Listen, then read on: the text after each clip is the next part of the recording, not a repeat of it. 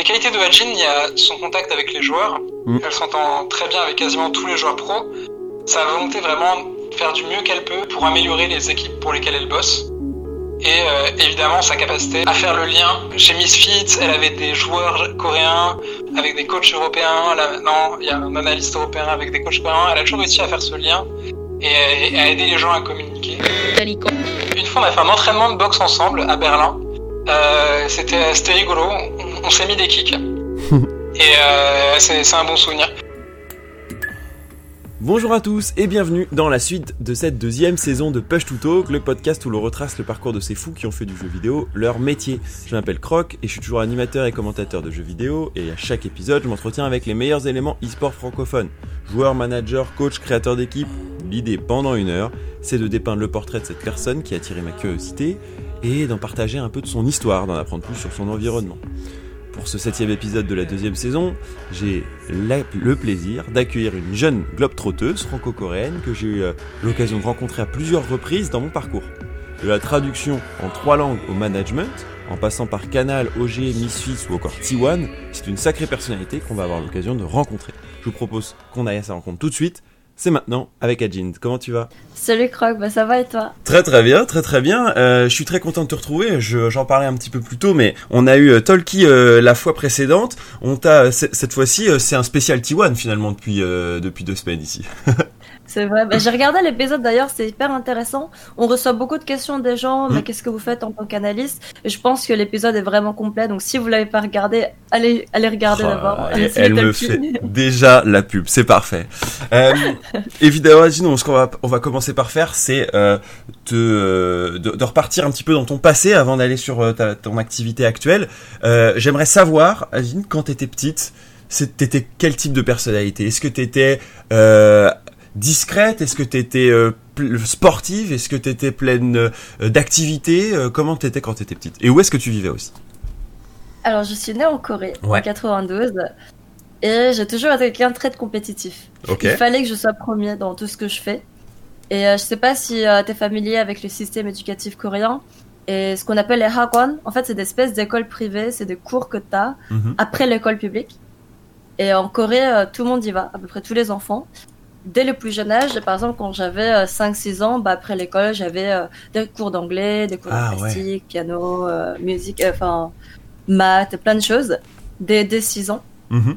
Et c'était ça ma vie en Corée. C'était, je faisais vraiment tout. Je faisais des maths. Je faisais, je me rappelle, j'avais, j'ai eu mon premier cours d'anglais quand j'ai eu 6 ans. J'ai appris Ah l'alphabet. ouais? Ouais Et euh, j'avais aussi, je faisais du sport le dimanche. euh, j'avais des cours d'art plastique et de piano. J'ai fait aussi un peu de violon quand j'avais Hmm. 6 ans, mais j'ai rapidement arrêté. Mais euh, ouais, donc une vie très active. Hmm. Et j'ai toujours été très compétitive dès mon plus jeune enfance. Et j'ai toujours été déléguée de ma classe. Ah.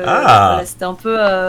J'étais le cliché de, de l'asiate intello euh, première de classe. Ouais, c'est vrai que c'est un système où du coup après les cours t'as encore des cours. C'est un peu ça euh, ce qui se passe en Corée et, et c'est vrai que les, Ouais. les joueurs d'ailleurs euh, e-sportifs en parlent beaucoup en disant euh, que c'est parfois un échappatoire pour eux à, à tout ça parce que ils n'arrivent pas à vivre dans ce dans ce système où il faut effectivement être le meilleur, être le plus grand compétiteur. Et qu'est-ce qui va faire la, la balance J'imagine ton arrivée en France? Qu'est-ce qui est motivé par ça et qu'est-ce qui qu'est-ce ça va tout changer pour toi j'imagine? Donc, j'ai vécu en Corée jusqu'à mes 9 ans. Ouais. Et euh, mes parents, ils ont toujours voulu euh, nous élever à l'étranger. Donc, j'ai une grande sœur, Mhm. donc on est deux. Et ma mère, elle avait beaucoup d'ambition pour nous. Mhm. Je pense que je, je l'ai eu aussi. Et euh, en Corée, en fait, ça se fait beaucoup que les familles partent dans des pays étrangers pour juste pour l'éducation des enfants. C'est quelque chose qu'en France, ça n'existe pas. Les Mhm. gens ont du mal à comprendre parce que c'est un peu un sacrifice à la part des parents finalement, parce que tu abandonnes tout de ton pays Mhm. pour aller t'installer dans un autre pays où tu finalement aucune, euh, aucun contact en fait. Et ça se fait beaucoup, par exemple, aux États-Unis, en, en Australie. Enfin, les- c'est les destinations plus, euh, plus communes, on va dire, vu que c'est des pays anglophones. Mm. Mais mes parents, je sais pas, ils ont décidé que ce serait la France. Waouh. Et donc en 2001, on part en France avec euh, ma sœur et ma mère, et mon père continuera à travailler euh, là où il, est, Mm. il était et nous soutenir financièrement. Waouh, donc nouvelle en- aventure. Personne Ça, ne parle français. Non, je, je savais dire bonjour. Pas mal, beau début. Et tu t'inscris à l'école Je- publique Qu'est-ce qui se passe Euh, Tu te retrouves à du coup devoir traduire pour ta mère, j'imagine, parce que toi tu vas apprendre beaucoup plus vite qu'elle. Ouais, donc j'arrive en CM1. Euh, je suis placée dans une classe pour les étrangers. Et euh, en France, finalement, c'est très bien fait. Il y a tout un système pour accueillir les étrangers. Donc, euh, j'ai- j'intègre une école primaire euh, publique de mon quartier. Donc, j'habitais dans le 15e. Puis, Mhm. j'ai toujours habité dans le 15e presque toute ma vie. Ah, le Et repère. donc, j'arrive au mois de mai. Donc, même si c'est une classe pour les étrangers, en fait, mai-juin, c'est la fin de l'année scolaire. Oui. Donc, les gens parlaient déjà français. Donc, euh, ce qui est drôle, c'est que je me rappelle pas très bien de cette période. Ma mère me raconte que, apparemment, je voulais pas aller à l'école parce que je comprenais pas, euh, que ça, il m'arrivait de pleurer. Mm. Mais euh, mon cerveau a décidé de complètement effacer euh, ce Cette partie. ce- cette partie de ma vie. Puis juillet-août, on me colle une prof euh, pour apprendre le français. Ouais. Et à l'époque, en fait, pour apprendre le français, j'ai appris un j'aime lire par cœur. Je sais pas si tu Ouais, connais les j'aime lire. tout à les fait. bouquins rouges là. Carrément. J'ai appris un j'aime lire par cœur. Et au- en septembre, à la rentrée, bah, je parlais français. Et euh, on Avec m'a quand tout même mis dans une de j'aime bien. non mais euh, c'est non mais c'est drôle parce que je me rappelle c'était euh, Clément et le casque rose. Waouh Ok, vous pouvez retrouver la référence comme on le fait de temps en temps sur Push to Talk. Parfois c'est sur de l'analyse, là cette fois c'est un j'aime lire. Bref.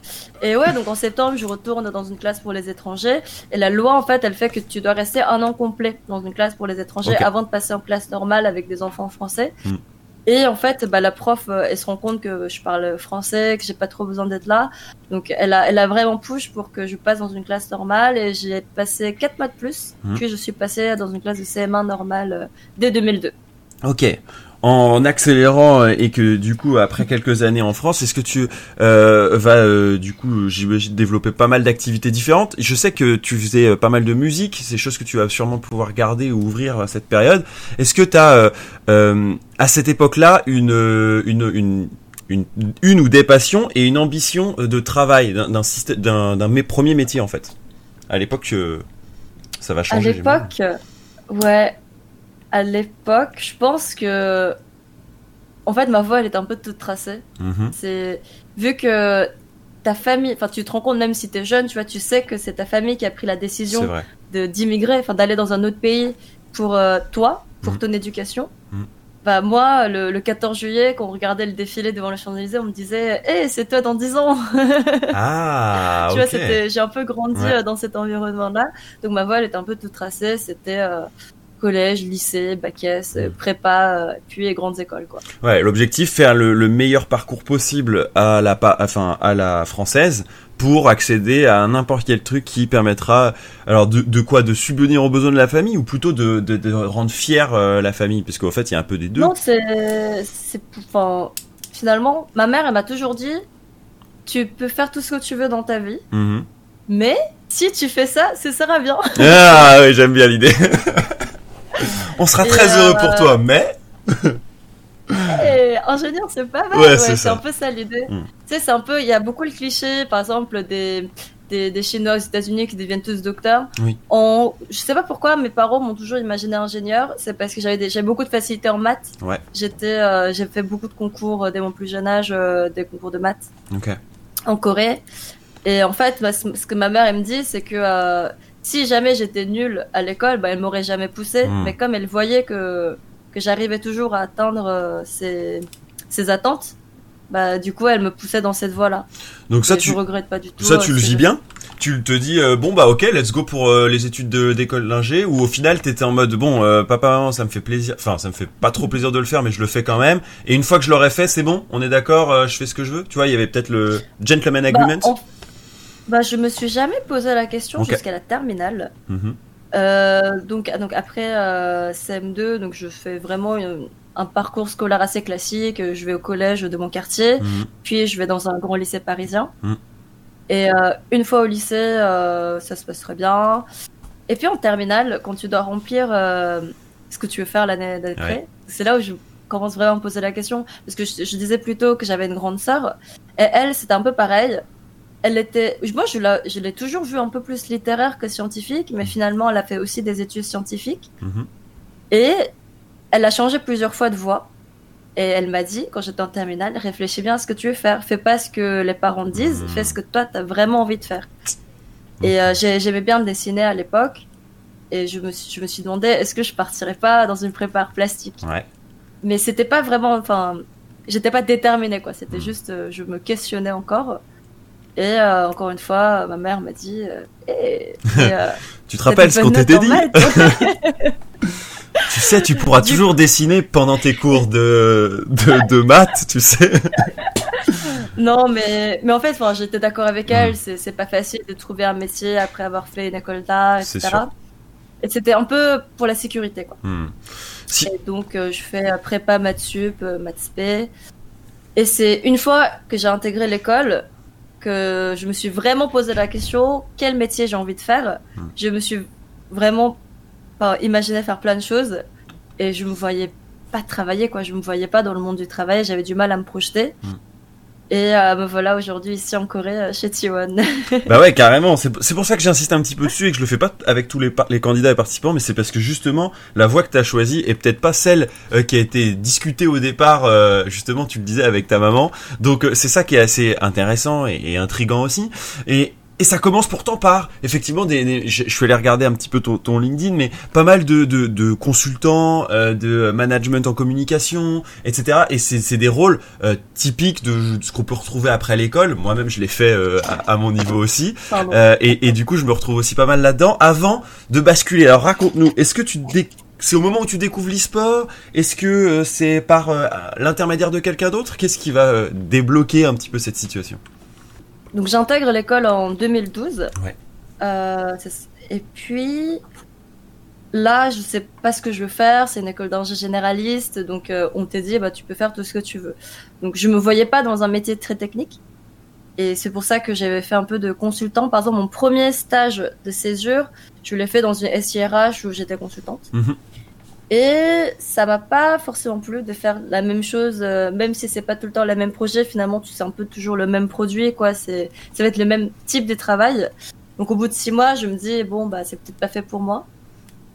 Et puis après, donc c'est en, la césure, c'était en 2015, je pense. Mhm. Et je, j'ai l'occasion d'aller à la DreamHack. C'est la première fois qu'il y avait une DreamHack en France. Et j'avais plein d'amis à Tours, en fait, qui, qui adoraient les jeux vidéo. Mhm. Donc, euh, on- ils me disent, allez, viens, on va à la DreamHack. Donc, j'y vais. Et c'est la première fois que je participais à une LAN, enfin, que je voyais euh, un événement e-sport euh, offline. Et je me dis, ah bah, c'est, chouette, mais tu vois, c'est pas encore le déclic. Hmm, Donc, à l'époque, pour revenir un peu sur mon passé de jeux vidéo, j'ai toujours aimé, j'ai, j'ai toujours aux jeux vidéo, mais pas tant que ça. Je suis pas une, une grosse euh, joueuse comme beaucoup de gens dans le milieu qui, qui connaissent euh, tous les euh, Zelda, Final Fantasy par cœur, etc. Non, j'ai toujours, euh, j'ai pas vraiment une console à la maison. J'ai une, une Wii très Mhm. tard dans ma vie, enfin au collège sûrement. Mhm. Mais euh, j'ai pas joué à grand chose. J'avais une Game Boy, j'ai joué à Pokémon, mais finalement, je passais pas trop de temps dessus. Et c'est au lycée, en terminale, je joue pour la première fois à un MOBA. J'ai joué à Dota 1 à l'époque. Et je me dis, c'est, c'est ça, mais je me dis, c'est cool, mais sans plus. Mhm. Mais c'est vraiment une fois que j'ai intégré l'école en 2012, où j'ai mon premier PC. En fait, je pense que c'est ça qui a retardé mon accès euh, aux jeux vidéo en ligne. C'est que j'ai eu mon PC à moi euh, très tard, Mhm. en 2012, une fois intégré. Et euh, je joue à LoL à l'époque. Donc je commence à jouer à LoL en 2012, mais sans, sans, sans trop m'intéresser à l'e-sport. Et j'avais des amis qui regardaient, et en 2014, il y a eu le All-Star à Paris. Ah Et il y a mes amis qui m'invitent à y aller, mais je me dis, euh, bah, j'étais pas trop intéressée, quoi. Et donc c'est comme ça que j'arrive en 2015, où je vais à la DreamHack pour la première fois, et je me dis, bah, c'est cool, c'est chouette, tous ces gens-là qui sont là pour jouer, euh, parce qu'ils sont passionnés de la même chose. Et la même année, plus tard, euh, il y a eu les Worlds à Paris. Et c'est là où vraiment je découvre l'e-sport, où je me dis, ok, il faut que c'est ça qu'il faut que je fasse. Waouh. C'est euh, pour les Worlds à Paris, le groupe Stage. Il, euh, j'ai traduit, c'était mon premier taf euh, d'e-sport. Mm. Et euh, alors comment j'arrive à travailler là-dedans? Enfin, comment c'est le contact se fait? C'est vraiment random. hein. C'est euh, un ami de lycée m'envoie un message sur WhatsApp en disant Hey Johnson, euh, j'ai vu ce post sur le forum Riot, sais le forum officiel que personne vraiment regarde. Ouais. Il y a que les gens bannis dit, qui parlent. Hein? Ou il y a que les gens bannis qui parlent. Ouais, ouais, on la connaît. Non, Pourquoi ouais. j'ai été banni? Voilà, on me dit, euh, Ah, regarde, il y a Riot qui cherche euh, un traducteur anglais-coréen euh, pour les Worlds à Mhm. Paris. Et je me dis, bah, pourquoi pas, j'aime beaucoup le jeu, euh, je parle coréen. J'étais pas encore euh, très confiante euh, enfin, j'étais pas sûre de pouvoir traduire en anglais vu que l'anglais, bah, c'est ma troisième langue, quoi. Enfin, après le français, et le coréen. Hmm. Et mais je- j'envoie quand même ma candidature et euh, je suis embauchée Mhm. pour euh, trois jours à Paris. Et c'était, euh, à l'époque, c'était pas pour, la traduction sur scène, mais je sais pas si tu t'en rappelles, il y avait euh, un documentaire à l'époque qui s'appelait Legends Rising où ils suivaient euh, cinq joueurs emblématiques sur tout au long de l'année. Il y avait euh, BRTT, Mhm. etc. Et il y avait Faker.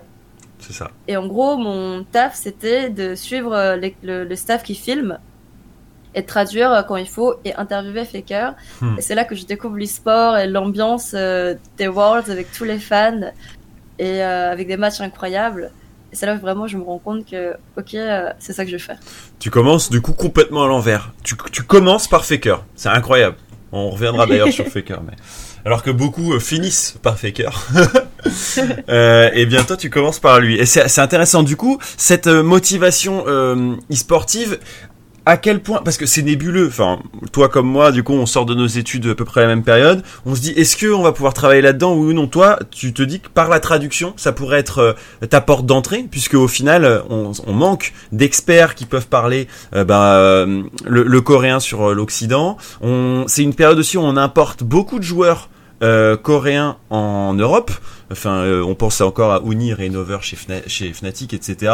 C'est, aussi ces périodes-là. Est-ce que toi tu te dis, je vais faire ma carrière du coup en tant que traductrice, alors même que c'est pas du tout dans le spectre de ce que j'avais préparé ou de mes études, etc. Ou est-ce que tu te dis, bon, je fais ça pendant un temps, mais je vais arrêter à un moment donné? La trad pour moi, c'est, je voyais vraiment ça comme une porte d'entrée et un skill en plus, un skill set en plus que t'as. Et euh, je me suis jamais imaginée euh, traductrice à, à temps plein. Hmm. Et euh, donc au World, j'en ai surtout profité pour faire des contacts et pour me faire connaître. Hmm. Donc par exemple, je j'avais pas travaillé avec euh, l'équipe de gaming par exemple, mais je suis allée frapper à leur porte pour me présenter en disant salut, je suis Hanson, je suis je suis une coréenne qui habite en France, j'aime beaucoup les jeux vidéo et si jamais vous avez be- besoin de traduction, contactez-moi. Hmm. Et c'est là où je fais, c'est la première fois que je rencontre Chips et Noah, Zaboutine notamment. Et euh, Zaboutine euh, m'a dit, c'est vraiment une phrase qu'il m'a dit euh, à l'after party au Velushi, que je me rappellerai toute Ah ouais. ma vie. Il me fait, meuf, si avec ton profil, t'arrives pas à bosser dans l'e-sport, t'es vraiment une chèvre. Donc t'imagines très bien Ouais. Zaboutine dire Ouais, ça. pas très très bien. Et c'est vrai que avec ma compréhension, pas que de la langue, mais de la culture coréenne Mm. et aussi de la culture occidentale et mes études finalement, en fait, je, je voyais, je vois pas mes études comme du gâchis, mais plutôt euh, du un avantage pour moi, enfin une qualité, qualité en plus. En fait, pour euh, pour de la crédibilité, et ça permet de vraiment de travailler dans ce que je veux. Parce que finalement, ce qu'on t'apprend dans les grandes écoles, ça, ça va dépendre de l'option que tu fais, mais moi je pense que la, la chose la plus importante, c'est de pouvoir euh, travailler en équipe et de trouver ta place en fait, et te Mm. rendre utile. Mm. Et, euh, et c'est vraiment ça que j'ai vu dans mes études et quand une fois que j'ai découvert l'e-sport et que je voulais que et que je savais que je voulais travailler là-dedans. C'est là que je me dis, euh, ok, man, fallait, fallait, j'avais pas encore fini mes études à l'époque. J'étais en année de césure en 2015. Donc je me dis, ok, mon objectif c'est finir mes études et travailler dans l'e-sport, mais je savais pas encore dans quel domaine. Et Je me souviens bien, puisque c'est la période où du coup on, on est- on s'est croisés, moi qui commençais mon, taf chez Panda, et euh, et il y avait du coup toutes ces questions autour de bah, qu'est-ce que pourrait, est-ce qu'on pourrait euh, l'incorporer à nos équipes, euh, comment on va pouvoir, où est-ce qu'elle pourrait servir le, mieux aussi à Jean, etc. C'était une, vraie question, et, c'est vrai que ton CV étant atypique, ça pouvait aussi permettre pas mal d'options. Au final, c'est ailleurs que tu vas les trouver. Alors, on, passera, il y a eu, Canal, puis ensuite une période d'interrogation, j'imagine, qui va t'emmener chez Misfits. Est-ce que tu peux nous raconter euh, parce qu'il y a, y a plein d'événements où tu vas pouvoir euh, être euh, translator, soit avec une team, soit euh, en solo. Est-ce que c'est à travers cette expérience que tu vas rencontrer euh, Misfits Gaming ou ça va être complètement autre chose? Alors, pour faire mon parcours très rapidement, donc 2015, donc j'ai fait la trad euh, pour Feka. 2016, c'était euh, mon année de- de- d'études. enfin, je finissais mes études. En 2016, j'ai juste j'ai tra- j'ai traduit pour PSG. Ah oui, parce c'est vrai. deux, ils avaient deux joueurs coréens à l'époque. C'est là où je rencontre Duke aussi. Mm. Et je découvre aussi des profils qui sont similaires finalement, parce que Duke, il a fait des ponts Mm. et il finit dans l'e-sport. En 2017, c'est là où j'ai fait Canal+. Tout à fait. 2016, 2017, c'est ça. 2017, où j'étais chez Canal+, en tant que euh, product owner sur leur app euh, sport et un projet d'app d'e-sport. Hmm. Attends, j'ai dit app d'e-sport. Product owner sur les apps de sport Ouais. et euh, un projet d'app d'e-sport. C'est là où on s'est rencontrés, euh, effectivement, quand tu étais chez Pandascore. Hmm. Et euh, là, je considère, là, je me voyais peut-être euh, bah, là-dedans, quoi, dans les, dans les apps, dans tout ce qui est IT, en rapport avec euh, l'e-sport. Mais j'étais pas sûre. Et, euh, et en même temps, j'écrivais des articles pour, pour Canal eSport, je m'intéressais beaucoup à, à et euh, je faisais des traductions écrites. Hmm. Et puis, en, en 2017, pareil, c'est là où je, je fais une première traduction sur un événement StarCraft à la Home Story Cup. Ah Donc oui, c'est vrai, en. Allemagne. C'est ça. Novembre euh, 2017, je fais ma première Home Story Cup. Euh, grâce à, à Suzy Kim, Mhm. je pense que tu la connais. Ouais. Elle était chez Cloudman avant, elle a, elle a tout fait. hein. Elle a été euh, casteuse, traductrice. Et elle m'a beaucoup inspirée en fait finalement dans ma carrière parce que Suzy, pareil, je l'ai rencontrée au Worlds et euh, c'est parce que euh, on s'était échangé nos contacts là-bas que deux ans plus tard, elle, elle m'envoie un message et euh, ça te dirait de traduire pour un événement Starcraft en Allemagne. Hmm. Tu vois, ça s'est fait comme ça. Et euh, je pense qu'elle m'a beaucoup inspirée, ouais. Et donc en 2017, je fais de la trad pour la Home Cup. Mhm. Et en 2018, donc euh, là, ça y est, je suis diplômée, euh, je suis euh, Ça y est. de faire ce que je veux. Et j'étais en freelance toute l'année où j'ai eu l'o- l'occasion d'être host pour les Nation Wars et la Mhm. BlizzCon en fin d'année.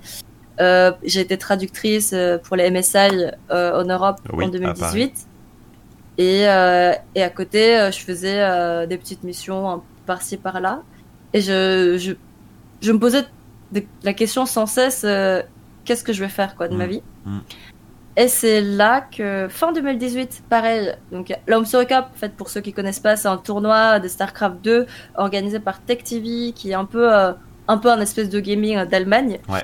Et c'est un tournoi qui existe depuis très longtemps, euh, très convivial en fait, qui se passe deux fois par an, Mm. Euh, en été et en hiver. Et donc là, en 2018, novembre, euh, en rentrant de la Home Cup, je reçois un message d'un journaliste coréen qui me dit euh, Hey, Misfits vient de recruter euh, deux Coréens, il paraît qu'ils cherchent un traducteur, tu devrais les contacter. Waouh. Et euh, tout part de là. Donc euh, j'étais vraiment dans mon avion pour rentrer à Paris. Et je me dis, mais l'année prochaine, qu'est-ce que je vais faire? Est-ce que je veux rester freelance comme cette année? Et parce que moi, je pense que j'ai eu beaucoup de chance de rencontrer les bonnes personnes à la Mhm. bonne époque. Et, euh, et aussi de, euh, enfin, de pouvoir faire tout ce que j'ai pu. Chance, mais débuter dans l'is- Ouais, Jean.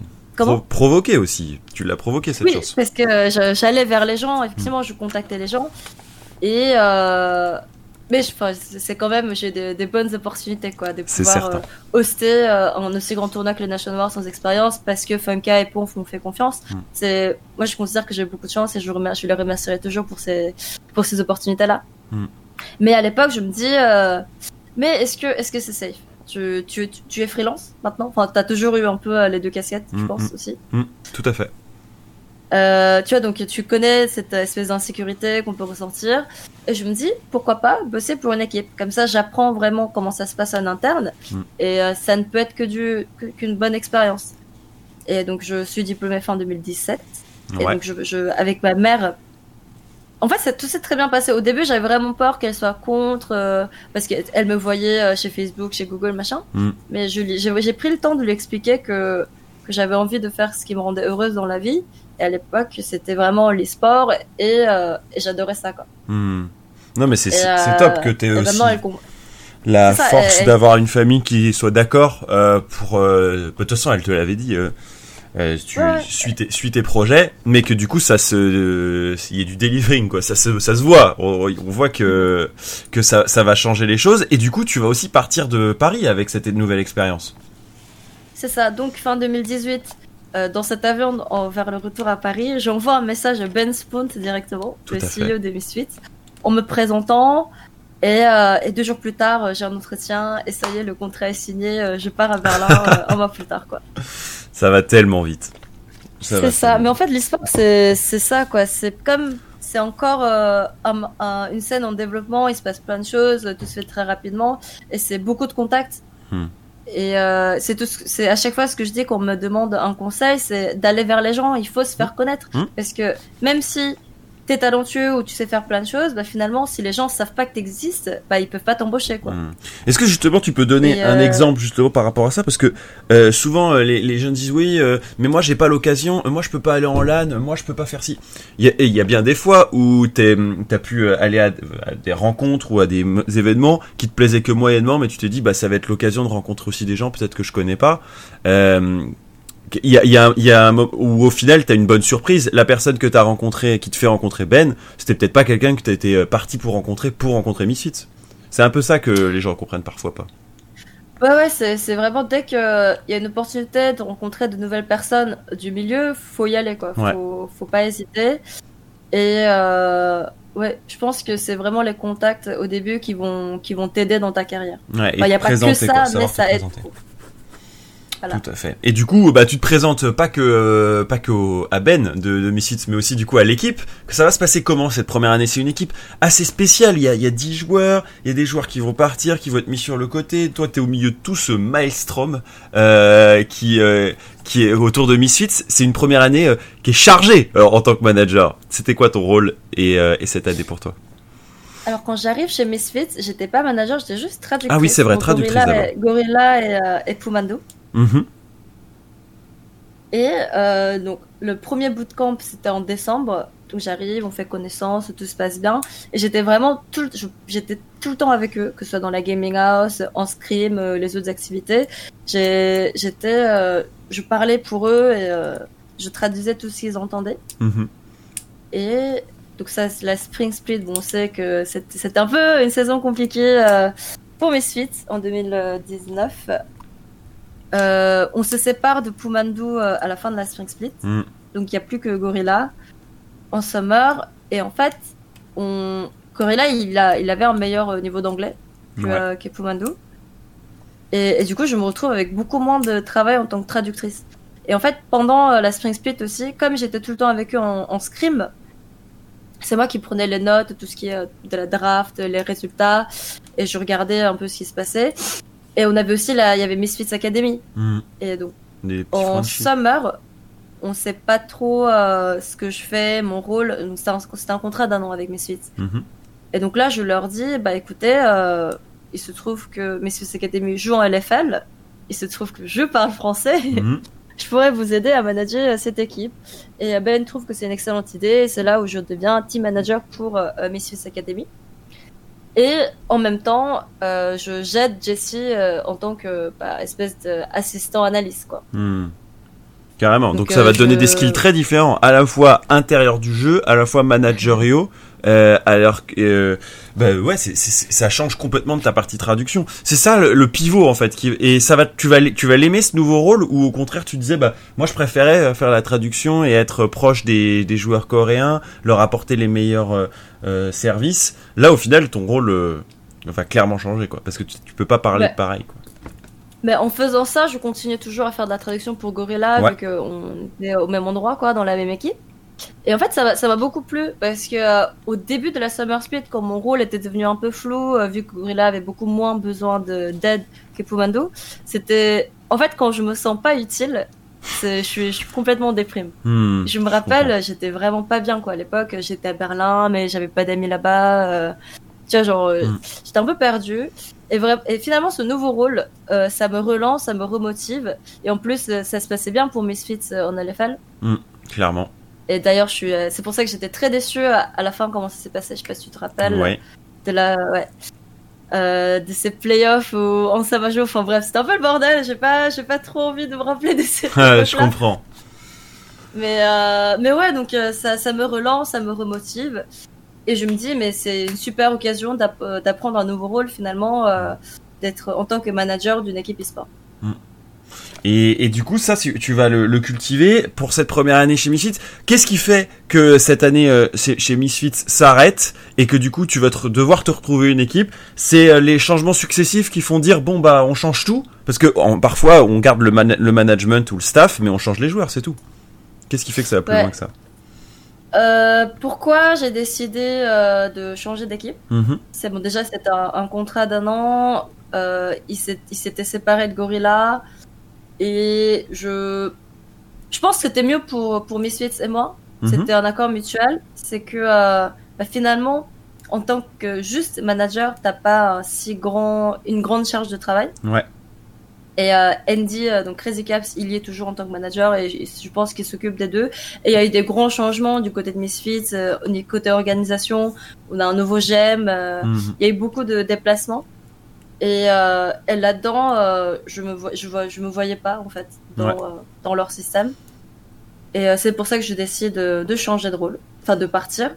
Et ça s'est, ça s'est très bien passé. Euh, Je garde euh, un excellent contact avec eux. On discute de temps en temps. Bah carrément, pour finir sur euh, l'époque Misfits avant de se trouver une nouvelle opportunité euh, qui sera euh, à l'autre bout du monde par rapport à Berlin, c'est euh, qu'est-ce que tu as appris le plus? C'est quoi le le- l'enseignement? Un peu comme tu le disais avec euh, Zab où ça t'est resté dans la tête. Euh, soit c'est une phrase, soit c'est un, un comportement ou une sensation euh, chez Misfits où tu te dis ça, je vais le retenir dans ma vie, ça, ça sera important.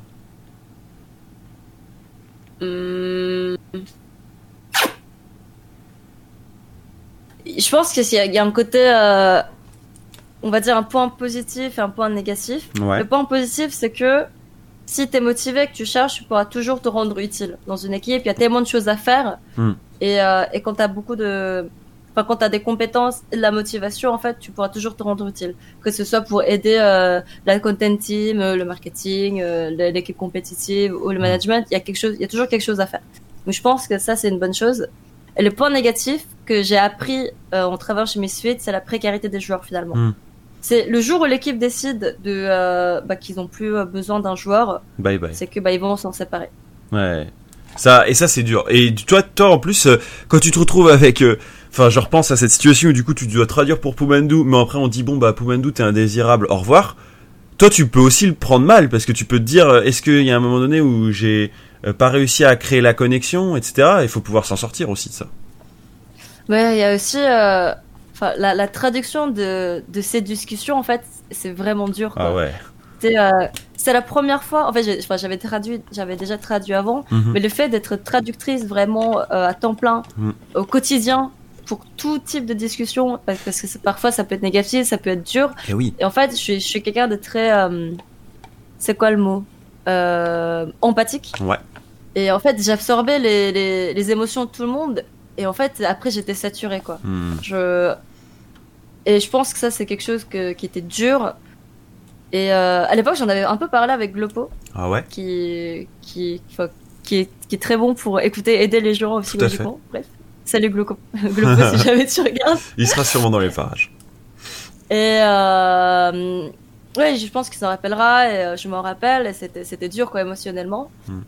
Et euh, je suis désolée, je me suis perdue. C'était quoi la question Euh, non, non, c'était tes apprentissages, donc je crois que tu y es là. On était sur Ouais. qu'est-ce qui fait euh, ton expérience que chez Misfits et quels sont les, les, les bons points et mauvais points. Je pense que tu les as bien Ouais, signifiés ça, ici. j'ai, j'ai grandi en, tant que personne, euh, du côté euh, émotion aussi, Hmm. et j'ai appris euh, des nouveaux métiers. euh, des nouveaux- j'ai aussi appris de nouvelles compétences. Ouais, tu t'es validé à toi-même que tu pouvais te rendre indispensable pour une équipe et ça, je pense que c'est c'était important dans ton développement.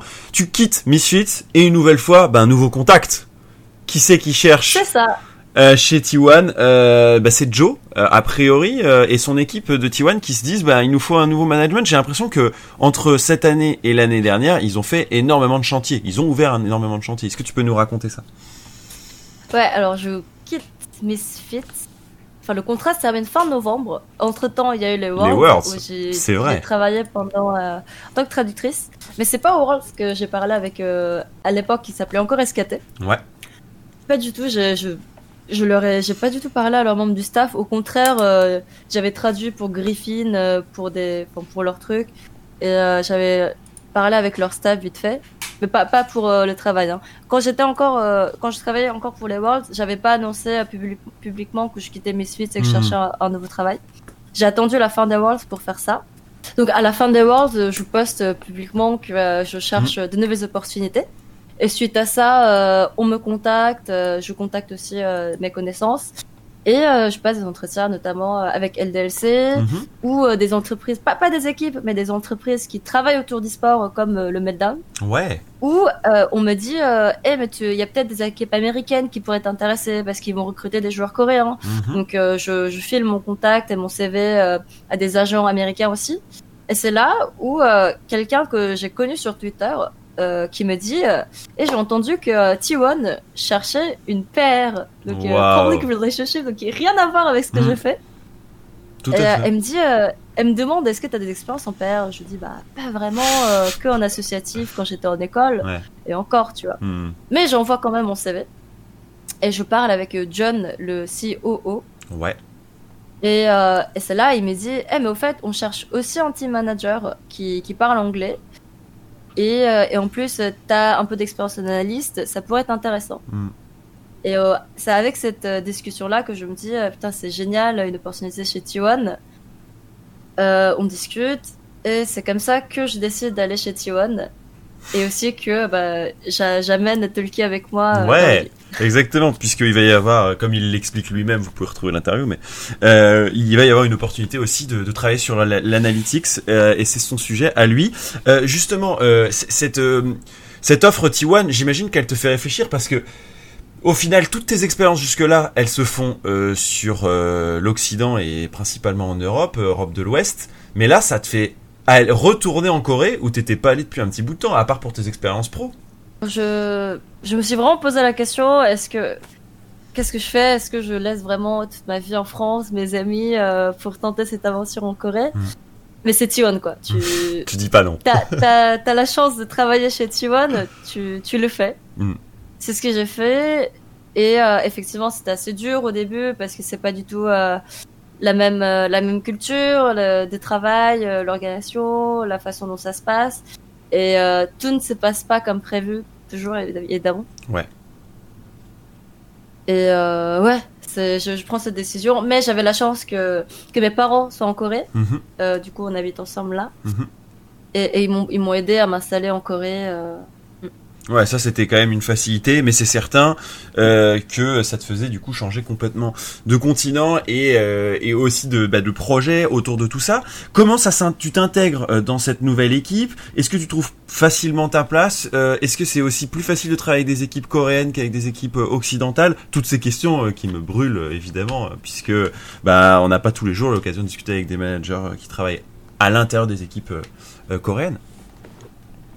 Alors c'est vraiment un autre fonctionnement. Mais après, j'ai que mes Suisses en, en, Oui, c'est sûr. en termes de points de comparaison, donc euh, j'imagine que chaque équipe est un peu différente. Mhm. Mais euh, je pense que l'une des plus grandes différences que j'ai ressenties entre une équipe occidentale et coréenne, c'est que chez Misfits, on était vraiment euh, une seule équipe. Que ce soit staff, joueurs, on était tous pareils, on était tous potes, c'est vraiment sympa.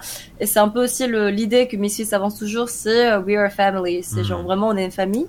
Euh, J'habitais avec eux à la gaming house, on mangeait ensemble. euh, tu vois, euh, je participais à tous les scrims, il y avait, il y avait vraiment aucun souci. Mhm. Alors que T1, enfin, les équipes coréennes, c'est vraiment, t'as joueur, t'as la, t'as la partie joueur-coach qui forme l'ensemble compétitif, et le reste du staff, et euh, où le staff, c'est plus vraiment euh, des, des gens du bureau, quoi. C'est euh, c'est le staff. Et il y a, il y a beaucoup moins de, de comment, d'échanges entre les deux. Mhm.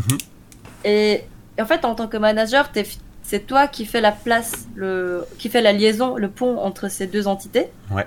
Et en fait, le, le truc, c'est que chez T1, l'ancienne manager, donc elle, elle est T1 depuis, depuis plus de 10 ans, elle est là depuis le de StarCraft. Waouh. Et en fait, elle est, elle est toujours là.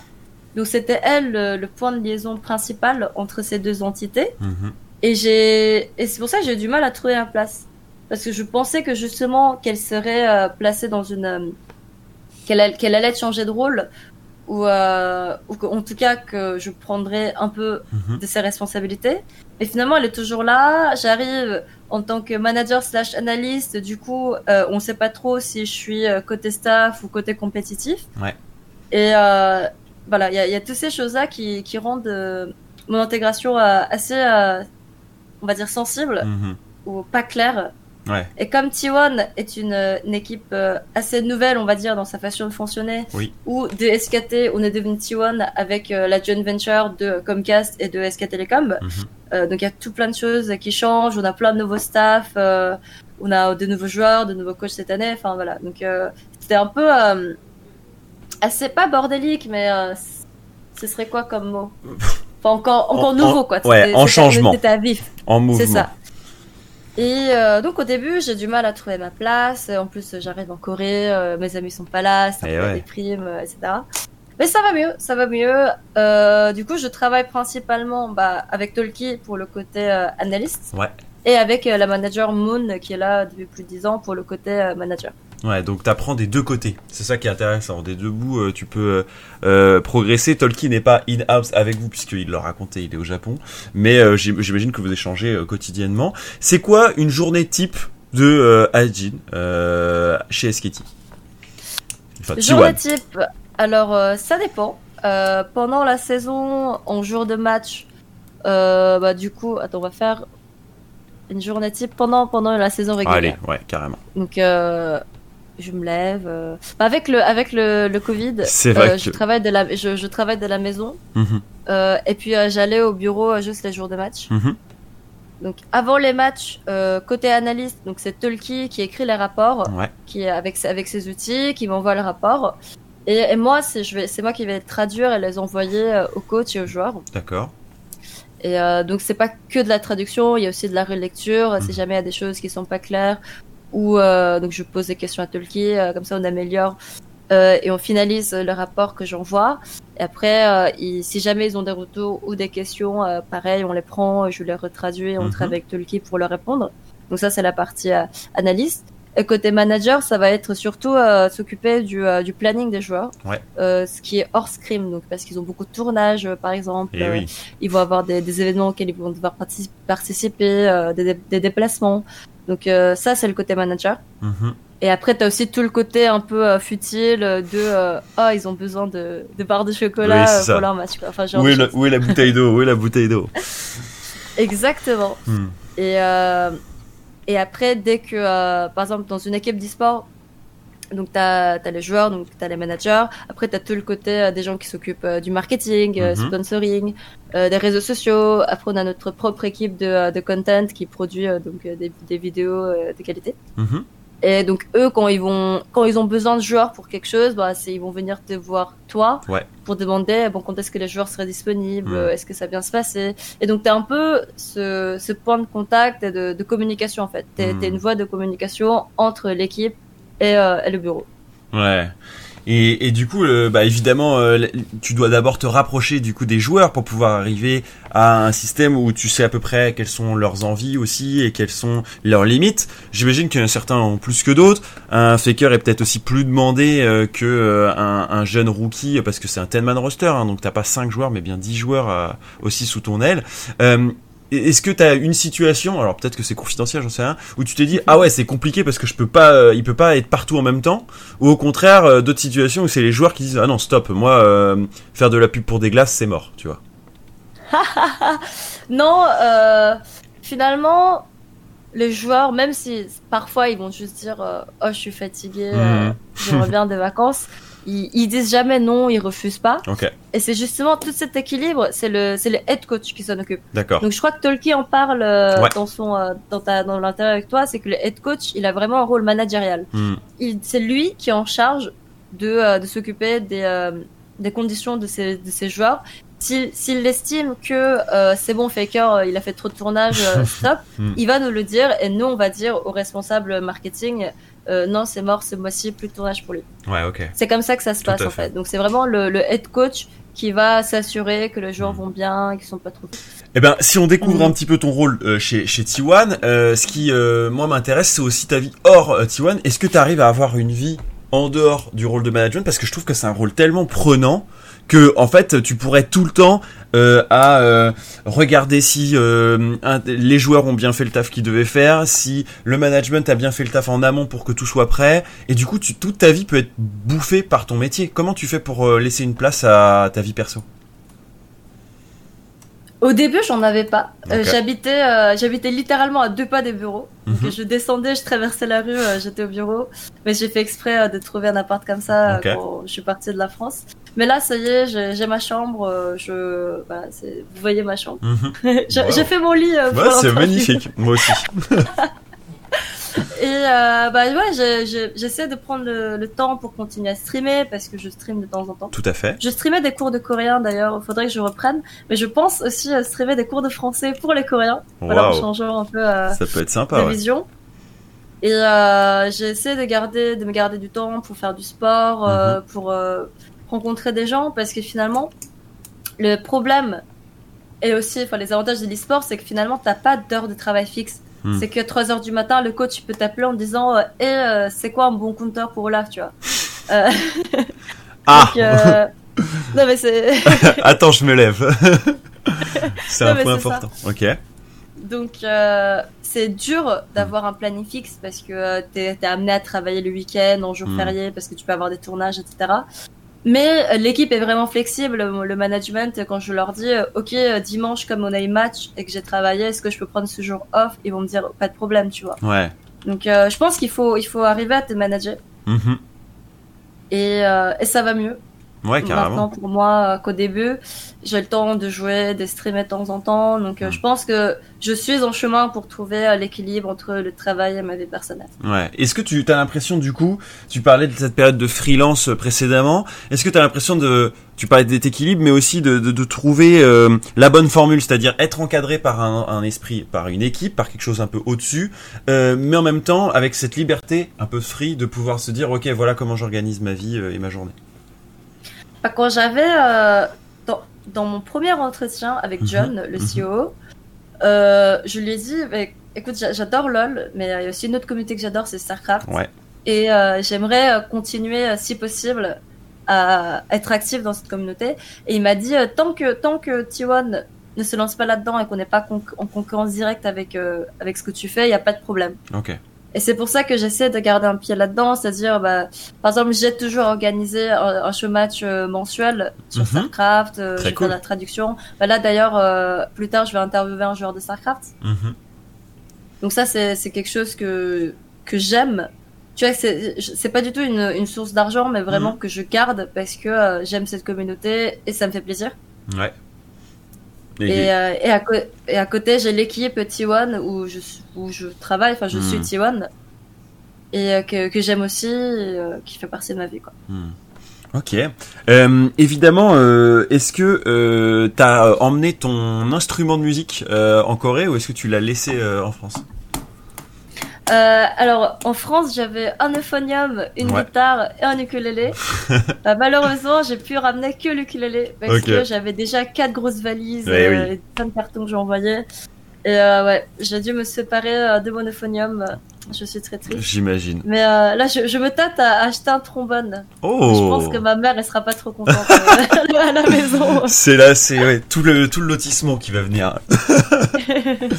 ok, évidemment, je me demandais petite fun fact parce que Adine a plus d'un tour dans son sac et aussi euh, musicienne. Euh, évidemment, en- comme en fin d'émission, puisque tu le disais, t'as une interview juste derrière, donc on va faire euh, on va faire court. Mais comme à chaque fois en fin d'épisode, je me demande toujours euh, à l'invité, je demande toujours à l'invité une recommandation d'un joueur francophone ou même, euh, puisque là on est parti sur d'autres sphères, d'un- d'une autre personnalité que t'aimerais entendre, comme euh, là on l'a fait aujourd'hui, pour détailler un peu plus son parcours, euh, son euh, aussi son environnement. Est-ce que tu as, en tête une personnalité j'ai- C'est vrai que j'ai déjà eu pas mal de monde sur la partie francophone, donc à toi de me dire. T'as déjà fait Yellow Star? Oui, fin de saison, c'était assez intéressant, ouais. Parce que là, il est revenu en tant que joueur. Oui. donc je suis vraiment euh, curieuse de savoir comment il le revit, quoi. De... Parce Est-ce- que il est papa, il y a beaucoup de choses qui ont changé. Il était coach, et Ouais. là, il revient en tant que joueur. Donc j'étais curieuse de savoir euh, comment c'est passé, ça. Mais, coup, Mais non, mais t'as raison, euh, bonne recommandation Mais, parce que euh, au final, c'est euh, euh, pour l'instant, j'ai toujours fait des one shot où on reprend un peu la vie, la carrière, etc. Mais euh, Mm. j'aimerais peut-être avoir une deuxième formule où euh, on revient voir des gens qu'on a vus euh, pour euh, avoir l'update. Et, euh, et je pense qu'avec Yellow, il s'est passé en six mois, ce qui pourrait se passer en quatre ans pour d'autres, quoi. Tu le disais, il est devenu euh, papa, il est devenu euh, euh, re- re- joueur de nouveau et il n'a pas les mêmes sensations que quand il était coach euh, ou manager. Et je pense que là, il y a, y a vraiment quelque chose à faire. Donc euh, c'est une bonne opportunité pour peut-être reprendre contact avec lui. Alors peut-être pas dans un push to talk dédié où on découvre des personnalités, mais plus dans un euh, rappel. Euh, je trouverai un moyen peut-être de, de, de faire une deuxième interview avec lui. Euh, il est assez assez agréable pour trouver le temps avec moi de, de faire des trucs. Donc pourquoi pas? T'avais une autre idée en tête? Pas vraiment. Alors cette année, j'ai pas pu suivre, j'ai pas trop suivi la LFL. Hmm. J'ai juste vu que LDLC gagnait tout. Ouais. Et chez Misfits, t'avais peut-être un joueur qui t'avait marqué et qui, euh, qui avait un Bah, parcours assez intéressant. Bah l'année dernière, moi j'aimais beaucoup Dandan. C'est Mhm. mon coloc. Il était dans la chambre à côté de moi. Ouais. Et, euh, et il est aussi, euh, il a beaucoup de talent en tant que des talents linguistiques. Il, Oui. il parle plein de langues. Et si jamais, ouais, si t'as l'occasion de parler avec euh, avec Dandan, je pense que ce serait intéressant, surtout qu'il est passé de joueur académique à, à la main, à la main, et euh, il a il a bien joué quoi. Il a performe. euh, Je pense que s'il a fait une très bonne saison. Donc euh, si possible, Dandan. Excellent, excellent exemple. En plus, on pourrait le faire en français. J'avais déjà fait une petite interview à l'époque où il était recruté, enfin, en tant que titulaire Misfits. Mais c'est vrai que là, ça pourrait être euh, un sacré bon moment, surtout qu'il est sur une belle saison. Donc, très bon choix. Merci, euh, Jean, pour ces conseils. Euh, C'était super agréable et trop rapide euh, de passer ce temps avec toi, à découvrir un petit peu ton parcours, à comprendre l'environnement dans lequel t'évolues. Et, euh, et j'ai trop hâte de savoir la suite. T'es quand même euh, titré avec ton équipe euh, à la suite euh, de ce Spring Split. J'ai vu, euh, je t'ai vu et on mettra la petite photo euh, porter la coupe. Euh, J'imagine Yes. c'est des c'est des sacrées émotions. Ouais, bon, c'était. euh, comment dire? En fait, le fait qu'il n'y ait pas de, de public Ah, et le fait ouais. que ce soit aussi dominant, je pense que ça a beaucoup enlevé à l'émotion. Parce que euh, quand on a gagné, bah, c'était. euh, ah, cool Ouais. Ah, il y, a- il y il une coupe, il faut la ramener. Qui c'est qui la transporte Non, mais, non, mais c'est vraiment ça, quoi. Le, bah, le, le, vrai- le co- le moment le plus émotif, c'est quand Kana a pleuré pendant l'interview. Il Ouais. a versé quelques larmes. Et, euh, et j'ai aussi failli pleurer. Mhm. euh, J'étais tellement occupée à faire euh, autre chose, j'ai pas eu vraiment eu le temps de, de ressentir toute l'émotion, quoi. Hmm. Mais Ouais. je suis super contente pour l'équipe et j'étais confiante que nos joueurs, si- s'ils arrivaient à jouer euh, comme d'habitude, Mhm. euh, qu'on gagnerait. Euh, Ouais, bah, j'étais contente. c'est Je suis contente. on se rend parfois pas bien compte hein, de ce que ça représente pour une équipe, surtout pour T1 et son et ses changements euh, sur 2020. Euh, on change de coma à Kim, on change pas mal de joueurs, on a fait confiance à des nouveaux. On n'a pas beaucoup parlé ici parce que bah on était plutôt centré sur toi, mais pour l'équipe c'est un sacré update, un sacré changement et c'est ouf euh, d'avoir euh, autant de performances et de points clés alors même que bah tu fais euh, bah, beaucoup de changements donc tu peux t'attendre à ce que ce soit un peu plus difficile. Donc euh, voilà, très cool. Merci énormément euh, Adine. C'était trop bien. Il y a plein de conseils dans ce Push to Talk. Donc ça va être super agréable d'avoir vos retours. N'hésitez pas dans les commentaires. Et puis on, mettra toutes, ces, toutes ces infos. Je mettrai tout ça sur Twitter dans les prochaines journées. Merci Adine. Merci à toi pour l'interview. Fin de cet euh, épisode avec Adine hyper fourni, hyper intéressant et un peu plus court euh, que les derniers parce que bah, y avait y avait euh, y avait un timing à respecter. Mais j'espère que ça vous a plu, j'espère que ça vous donne des meilleures informations surtout sur une équipe qu'on a moins l'habitude d'entendre en tout cas dans ses coulisses, mais pas que l'équipe aussi le parcours euh, sa volonté forte de travailler dans l'e-sport au prix parfois de- de certains sacrifices et puis de discussions aussi j'imagine haletante avec sa famille. Euh, je suis très heureux de pouvoir vous faire découvrir euh, cette personnalité qui moi m'a- beaucoup marqué euh, dans mon parcours. Donc j'espère que vous aurez plaisir à, à découvrir cette interview, aurez eu plaisir d'ailleurs puisque vous, vous êtes arrivé au bout. Euh, N'hésitez pas si vous avez des questions dans les commentaires, on essaiera de les traiter. Puis pour les plus pertinents, je pourrais peut-être même les envoyer à Jean. Euh, je vous invite à mettre un pouce bleu euh, sur YouTube et euh, à partager ce contenu si ça vous a plu. On se retrouve pour euh, un nouveau Push to Talk dans les prochaines semaines et pourquoi pas une revue de presse aussi euh, que j'ai sortie sur YouTube euh, décidément. Euh, et, euh, et je pense que ça peut vous plaire, une revue de presse dans laquelle on condense toute l'actualité e-sportive LOL euh, une fois par semaine. Voilà, c'était tout pour moi. Je vous souhaite à tous une très bonne journée et je vous dis à bientôt.